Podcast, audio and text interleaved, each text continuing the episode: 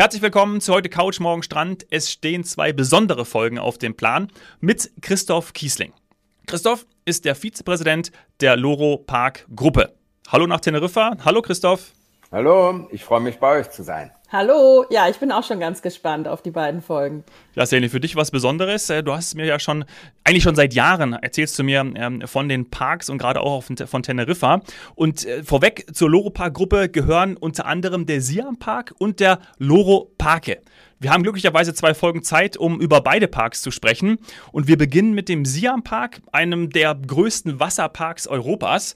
Und aufgepasst, äh, jetzt kommen die Superlativen. Der Siam Park ist schon zehnmal zum besten Wasserpark Europas mit dem European Star Award gewählt worden. Und der beste Wasserpark der Welt wurde er zum achten Mal hintereinander gemäß TripAdvisor. Also ich glaube, wahrscheinlich unser Galileo Extremreporter Haro Füllgrabe hat schon eure Rutschen getestet. Daher die Eingangsfrage, wie oft schmeißt du dich pro Tag oder pro Woche die Rutschen runter? Tja, also immer dann, wenn ich kann. Und ähm, ja, das ist äh, unabhängig davon, dass es wirklich viel Spaß macht, auf den Rutschen zu sein. Das ist natürlich auch interessant zu sehen, wie die Instandhaltung unseres Parkes ist. Und das sieht man am besten von der Rutsche aus. Mhm. Also ich bin, äh, jetzt sagen wir mal nicht jede Woche nicht jeden Monat da, aber ich bin spätestens alle zwei, drei Monate auf meinen Rutschen und genieße dann das Adrenalin und äh, ja, die, die tollen Rutschen, die sie sind.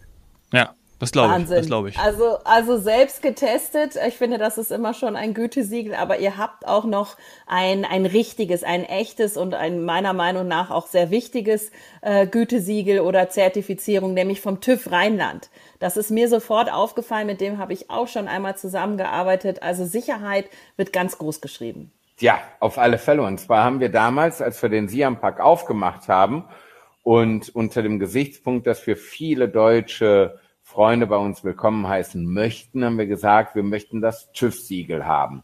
Und der mhm. TÜV hat damals zum Beispiel das Oktoberfest äh, zertifiziert und somit bin ich dann mit dem TÜV Süddeutschland zusammengekommen und habe die gebeten, dass sie doch bitte einen Wasserpark testen.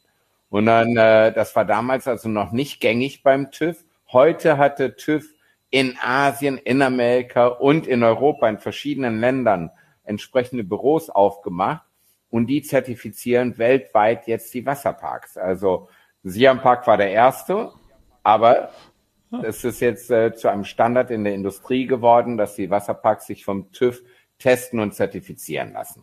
Also auch da Vorreiter, wann war das, Christoph? Tja, das war im Jahr 2007, 2008 und das war der Herr, ich weiß nicht, ob ich das den Namen, äh, den Namen sagen darf, Helmut Neuhauser beim TÜV. Ja.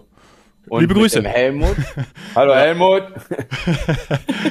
und damals haben wir den Helmut mitgebracht und dann äh, unser Test ging etwas weiter als nur Rutschen testen oder Wellenschwimmbad oder sowas, sondern mit dem TÜV haben wir die Produktion unserer Rutschen in Kanada begleitet. Und zwar geht es darum, dass wir unabhängig davon, dass wir ein sicherer Park sind, möchten wir auch ein nachhaltiger Park sein. Und dafür haben wir von Anfang an die ISO-Zertifizierung 9001 und 14001 und das äh, Zertifikat EMAS angefragt. Und dazu mussten wir praktisch schon in der Herstellung der Rutschen dabei sein mit dem TÜV und haben das zertifiziert, dass das auch eine nachhaltige Produktion ist. Dann haben wir das, ähm, die Ingenieursarbeit vom TÜV überprüfen lassen. Das heißt also, äh, die, die, die, der Bau der Rutschen, das äh, Engineering, also die Ingenieursarbeit und den Aufbau und danach die Operation.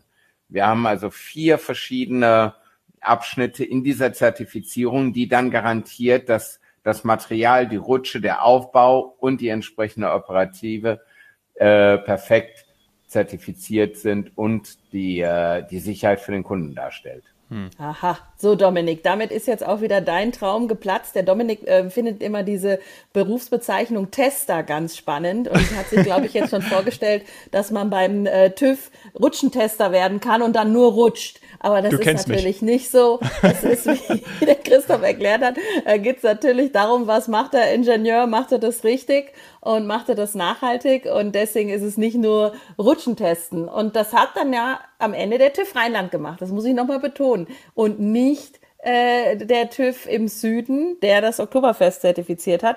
Ihr habt für den TÜV Rheinland damit eben dieses neue Geschäftsfeld ähm, eröffnet und sie testen auch Hotels. Damit ja. habe ich nämlich dann mit ihnen zusammengearbeitet, mit dem TÜV Rheinland, ähm, die jetzt auch ein großes Standbein darin haben, Hotels, Hotelsicherheit, Hotel nachhaltiges äh, äh Wirtschaften all diese Themen zertifizieren. Also das finde ich super, dass er das gemacht hat. Und das heißt, wenn das 2008 war, habe ich das richtig verstanden? Ja. 2007, ähm, ja. oder? 2007, 2008? Nein, nein, 2007, 2007 haben wir angefangen mit dem TÜV zu sprechen und es wurde zertifiziert 2008. Mhm. Sehr gut.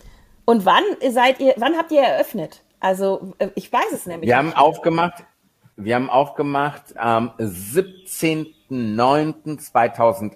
Mhm. Hm. Und äh, die Bauarbeiten, die gingen bis zum äh, 15.09. Am 15.09. haben wir dann eine Einweihungsfeier gemacht mit den äh, hiesigen Politikern und eingeladenen Gästen.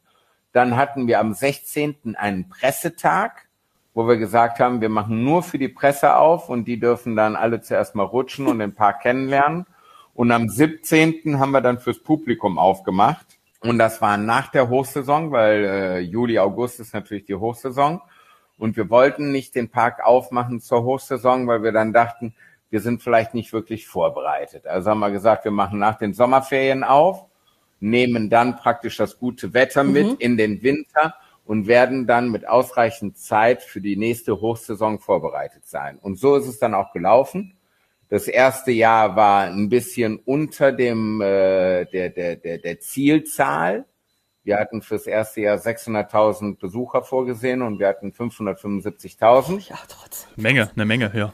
Ja, ja. und äh, heute liegen wir bei circa 1,3 Millionen. Boah. Wahnsinn.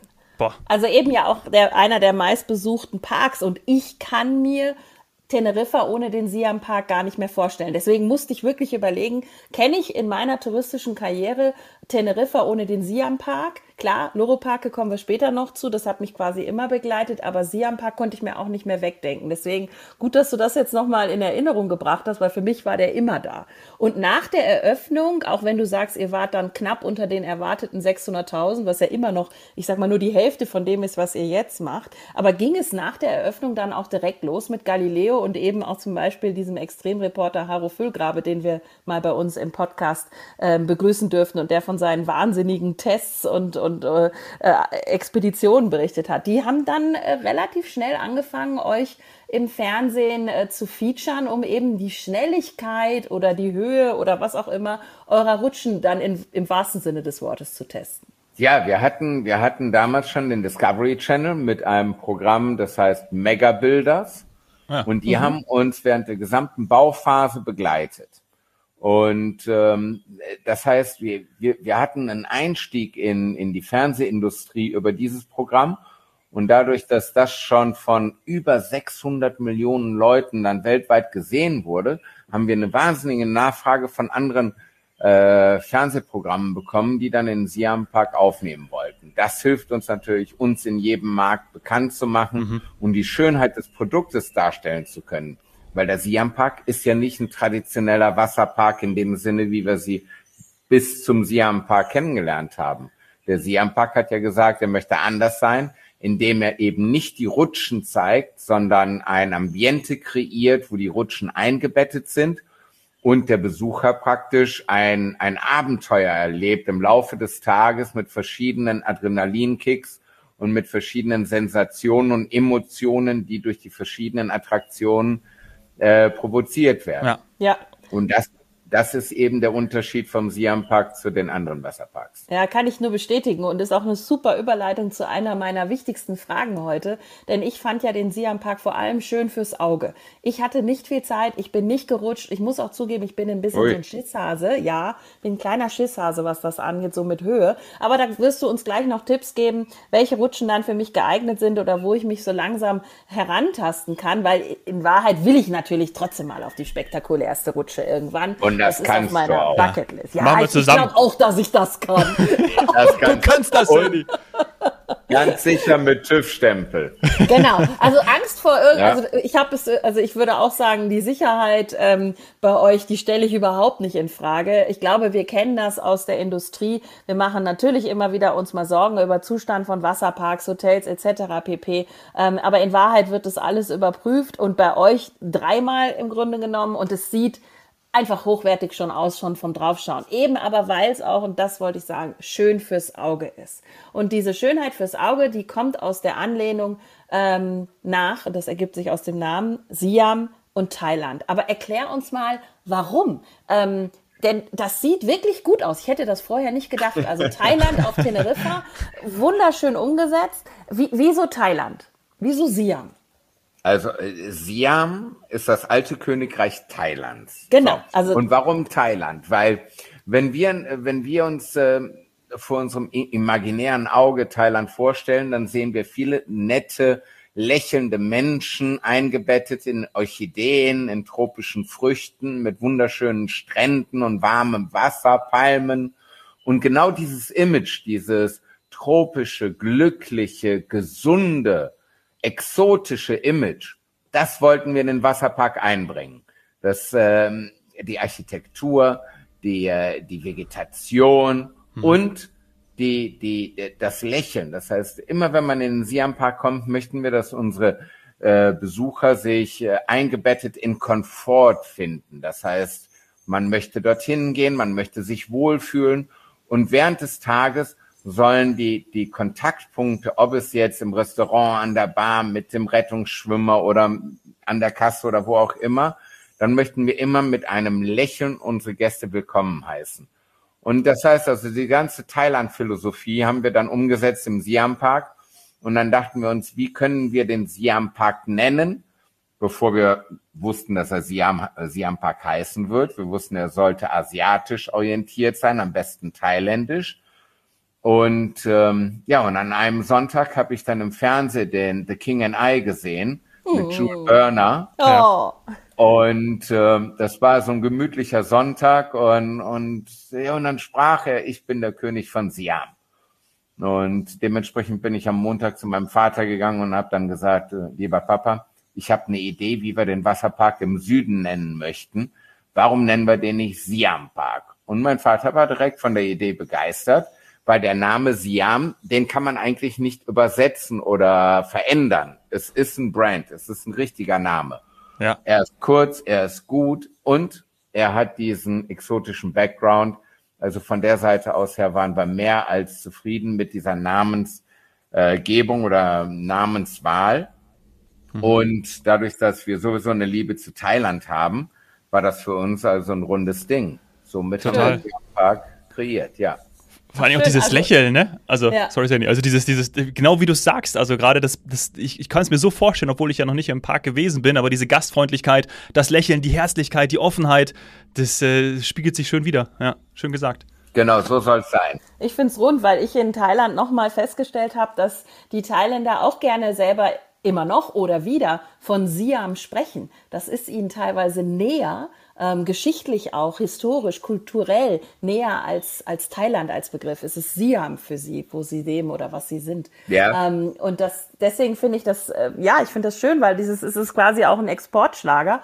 Und ähm, neben dem, was du gerade alles aufgezählt hast, was ich mit Siam oder mit Thailand verbinde, ähm, ist es natürlich, wie du auch gesagt hast, die Architektur. Also ihr habt diese Pagoden. Ich glaube, das ähm, sind Pagoden, die ihr nachstellt ähm, die man sofort wahrnimmt, wenn man im Park äh, ist. Und meine Frage wäre natürlich, die nächste Assoziation oder für mich wichtigste ist F&B. Also ähm, ich habe, glaube ich, gesehen, es gibt dann auch einen asiatischen Snack-Corner. Also auch dort äh, darf ich dann eintauchen in dieses, äh, in dieses also Lebensgefühl. Äh, Nochmal, in der Architektur. Und hier, wir haben 63 Thai-Gebäude im Siam Park. Und äh, kein einziger davon ist eine Pagode, kein einziger ist ein Tempel und ah, kein einziges Gebäude ist eine Nachahmung eines königlichen Gebäudes. Und zwar, als wir damals die königliche Familie Thailands um Erlaubnis gebeten haben, dass wir auf Teneriffa einen Siam-Park errichten, meinten ja, das ist ganz toll, aber bitte respektiert keine Abbildung vom Buddha. Wir haben keinen mhm. einzigen Buddha-Kopf, keine Hand, gar nichts von Buddha im Park wir haben keine Pagode, wir haben keinen Tempel und wir haben kein königliches Haus. Somit sind wir also mhm. in den äh, in der Architektur sind wir äh, sehr siamesisch. Das heißt, wir gehen vom Norden Thailands bis in den Süden Thailands, Ost und West und haben von den verschiedenen geografischen Locations die entsprechende Architektur äh, als Repräsentation im Siam Park. Und das wurde damals gemacht mit einem Thai-Schreiner, äh, der heißt Somchit. Und Somchit hat seine Schreinerei äh, am Eingang von Atu äh, Ayutthaya, das ist die alte Hauptstadt von, von Thailand und somit von Siam. Und der hat damals für uns diese ganzen Gebäude in Thailand mit Thai-Materialien und mit seinen Kollegen äh, fertiggestellt. Dann wurden die entsprechenden Gebäude in Container gepackt. Das sind ja alles Holzhäuser. Mhm. Und äh, diese Container wurden dann praktisch begleitet von elf Thai-Schreinern aus Ayutthaya. Die sind nach Teneriffa gekommen und die haben diese Gebäude bei uns aufgebaut, weil wir haben gesagt, auf der einen Seite ist es toll, wenn wir Thai-Gebäude haben, authentische Thai-Gebäude. Das heißt keine mhm. Interpretation von einem spanischen Schreiner, der mal nach Thailand geguckt hat, sondern es ja. richtig Thai und auch die Materialien. Das heißt also, wenn man das anfasst, ist es der, der Geruch, das Feeling, der Look mhm. ist authentisch. Und das macht den Siam Park anders von anderen, äh, von anderen Parks. Denn die anderen Parks machen Thematisierung. Das heißt, sie thematisieren einen Bereich äh, durch eine Inspiration, die sie haben. Wir haben die Inspiration gehabt, haben aber gesagt, wir interpretieren nichts, sondern wir gehen nach Thailand. Dort haben wir den Professor Rutai von der Universität für Architektur in Bangkok unter Vertrag genommen. Und der Professor Rutai hat dann die entsprechenden Gebäude designt, dass sie authentisch Thai sind und Somchit in Ayutthaya hat sie gebaut und seine Schreiner dann bei uns aufgebaut. Also, ja, Entschuldigung. Das ist Wahnsinn. Wirklich, Was nee, nee, ein Projekt. Wie lange hat gut. das gedauert? Wie lange hat, ähm, ich sag mal, alles, Planungsphase äh, und Bauphase, sechs Jahre. Sechs Jahre. Sechs Jahre, ja. Und es war toll. Ich meine, Somchit spricht nur Thai, ich spreche kein Thai, aber wir haben uns wunderbar verstanden mit Zeichnungen, mit einem Bleistift und äh, wir saßen in der Schreinerei und haben das Ganze besprochen.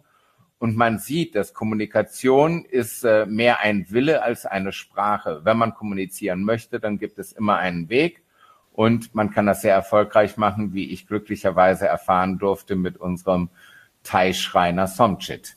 Ja, schön. Und die Verbindung zu Thailand, die ist ja nicht neu äh, für euch als Unternehmen oder auch als Familie. Ich glaube, wir müssen mal in einer separaten Folge in der Zukunft nochmal darauf äh, eingehen, wie das denn entstanden ist. Denn euer äh, Luxushotel, darf man so schön sagen, äh, Dominik würde vielleicht auch sagen Boutique-Hotel, ähm, ein Hotel, was der Kooperation Leading Hotels of the World oder Small Leading Hotels, da müsstest nee, du mich jetzt nochmal ab... Ist nicht ein Small. Ist schon ein Leading, ist ein richtiges Leading ja. Hotel of the World. Das Hotel Botanico im Norden Teneriffas, das hat ja auch, also ich finde, ähm, das beste thailändische Restaurant in Spanien und äh, auch immer wieder diese, diese Architekturelemente, aber im kleineren Rahmen, jetzt natürlich nicht so groß wie im Siam Park. Da sollten wir dann auch nochmal drüber sprechen. Mhm. Ja, das ist, das ist richtig. Das Hotel Botanico hat viele äh, Thai-Aspekte und der Loro Park natürlich auch. Jetzt das Hotel ja. Botanico haben wir 1995 gekauft, aber im Loro Park 1992 wurde der neue Eingangsbereich eingeweiht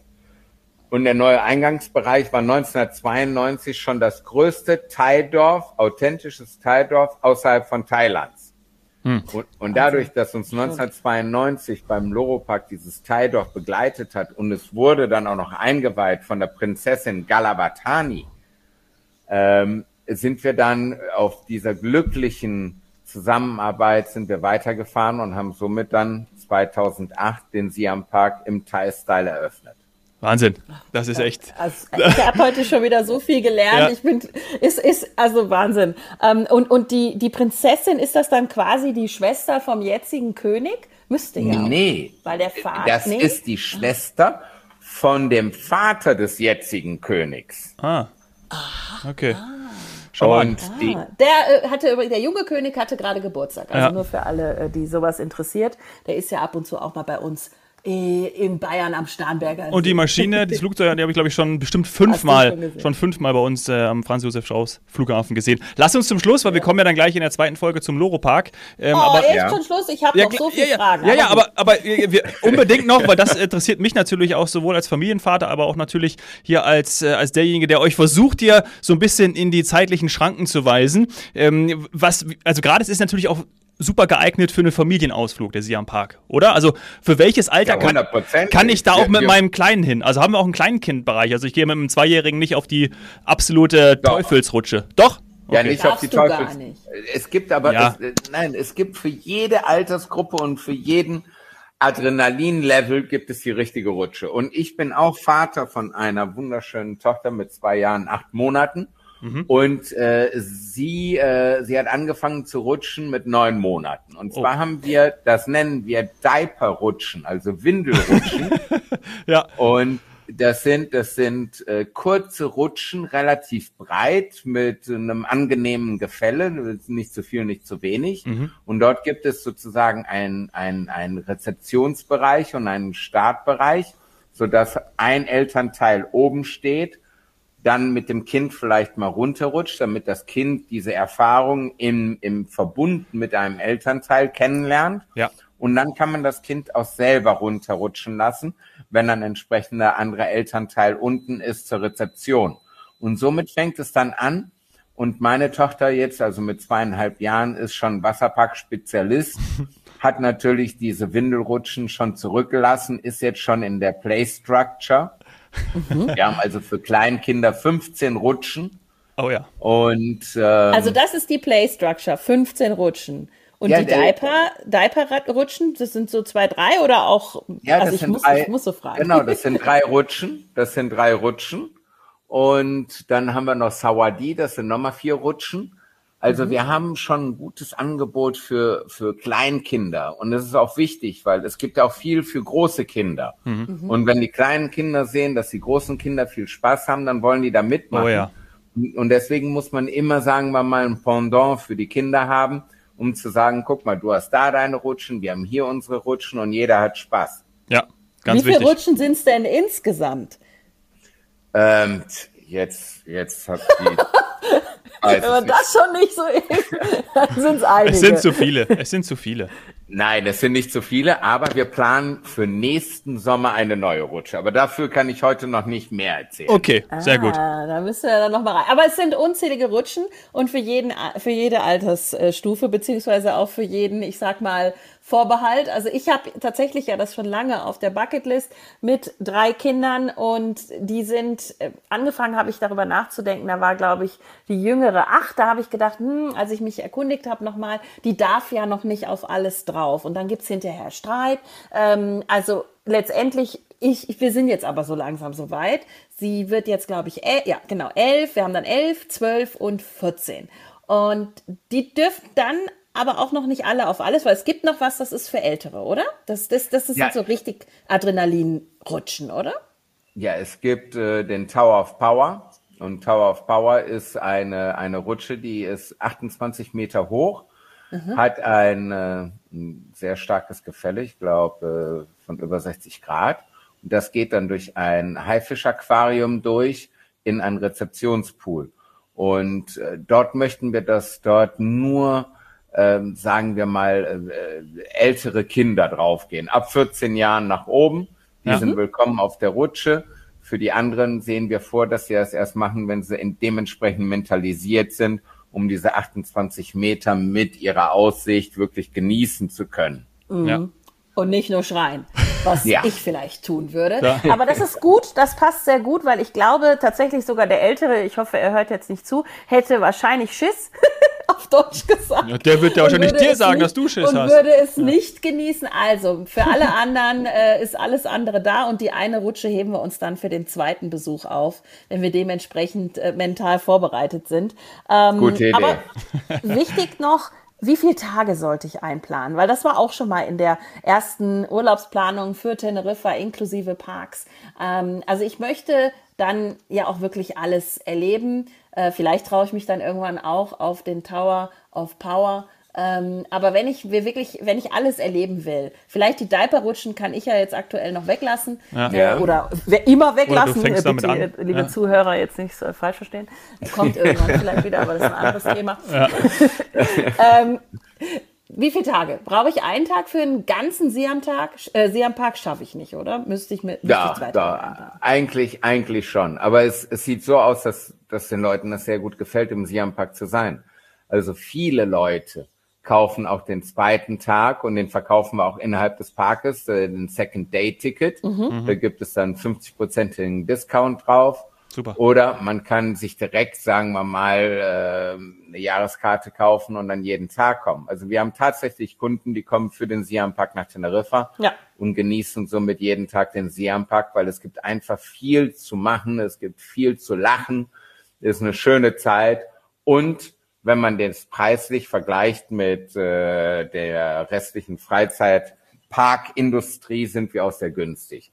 Also von der Seite aus her ist es erschwinglich und wir freuen uns natürlich über jeden Kunden, jeden Besucher, der, der zu uns kommt. Ja, also ich kann das mit dem erschwinglichen Preis nur unterschreiben, vor allem wenn man sich dann ähm, zum Beispiel über die ähm, Zielgebietsagenturen, über ähm, unsere Partner vor Ort, also das haben ja dann die Reiseveranstalter wie wir, FDI, dass wir vor Ort dann auch unseren Gästen die Möglichkeit anbieten, den Siam Park zu besuchen und wir empfehlen dann immer das noch günstigere Twin-Ticket. Twin-Ticket, also zwei Tickets, da ist dann der Loro Parke noch mit dabei und das ist ein absoluter Topseller. Und auch unsere Überleitung zur nächsten Folge mit dem Loro Park. Sehr gut. Hätte ich nicht besser machen können. Seni, lieben Dank. Christoph, bis Wunderbar. gleich zur zweiten Folge. Danke.